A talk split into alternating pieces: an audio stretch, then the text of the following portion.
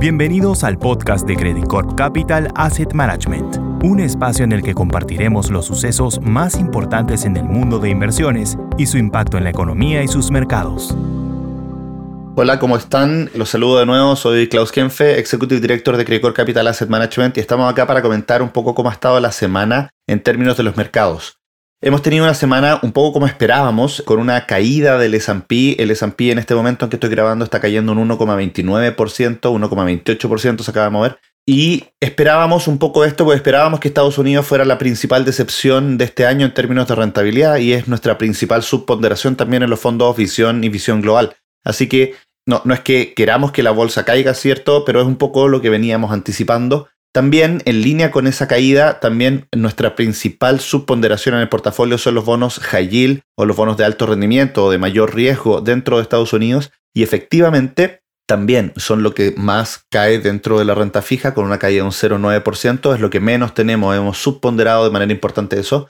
Por otro lado, lo que le ha ido muy muy bien esta semana es todo lo que tiene que ver con China y es nuestra principal sobreponderación hoy día. De hecho, durante la semana aumentamos posiciones en un fondo que se llama Allianz China A, que son las empresas domésticas de China, son las empresas, no las empresas tan tecnológicas que están listadas en Estados Unidos, sino que son las empresas más domésticas de una bolsa más normal, muy apalancado el fondo al crecimiento del consumo doméstico de China, que es lo que creemos que va a acelerar durante este 2023. El crecimiento inmobiliario va a subir, porque ha caído mucho, pero no a la velocidad que nosotros creemos que va a subir el consumo doméstico. Entonces lo primero que estamos apalancando es el consumo doméstico en China. Nuestra segunda posición importante dentro de la renta variable es Latinoamérica, es nuestra segunda principal sobreponderación. Igual dentro del portafolio completo, efectivamente Estados Unidos juega un rol importante porque es la bolsa más grande del mundo, pero hoy día la tenemos subponderada. Dentro de la renta fija destaca los bonos emergentes y corporativos emergentes con rentabilidades positivas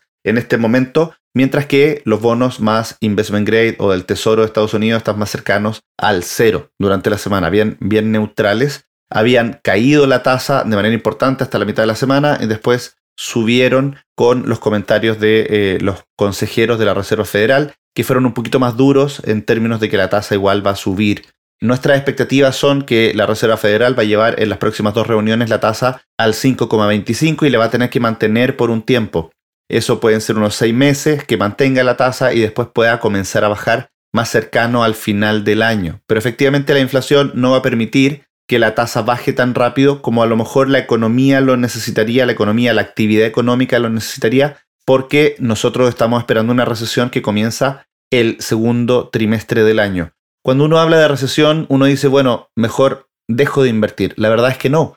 Hay oportunidades de inversión dependiendo de cada momento la oportunidad de inversión de la recesión efectivamente es la renta fija y es ahí donde nosotros estamos encontrando más oportunidades. Hoy día la tasa de interés de la renta fija está en torno al 6% y creemos que esa tasa puede ir generando una rentabilidad y en periodos complejos como una recesión es el mejor lugar donde estar. No es la renta variable, efectivamente, porque va a, estar, va a tener un año un poco más duro. Creemos que positivo, pero un poco más duro que la renta fija que va a entregar rentabilidades, esperamos, entre un 6 y un 8% para este año, lo cual es una rentabilidad súper atractiva.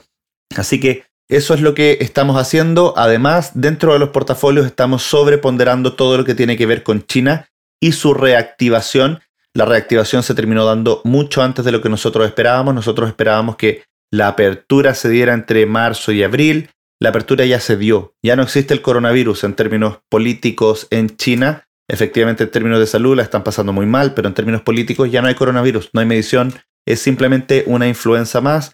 Y los que quieran pueden profundizar con el webinar que hicimos ayer que va a estar publicado en nuestra página. Así que eso quería decirles, estamos disminuyendo nuestra exposición a Estados Unidos que está desacelerando y estamos aumentando nuestra exposición a China que está reacelerando de manera importante y eso nos va a permitir encontrar y aprovechar oportunidades en los fondos Visión y Visión Global y generar una rentabilidad más atractiva para ustedes. Así que eso, con eso los dejo. Muy buen fin de semana y que tengan un muy buen año. Que esté muy bien. Adiós.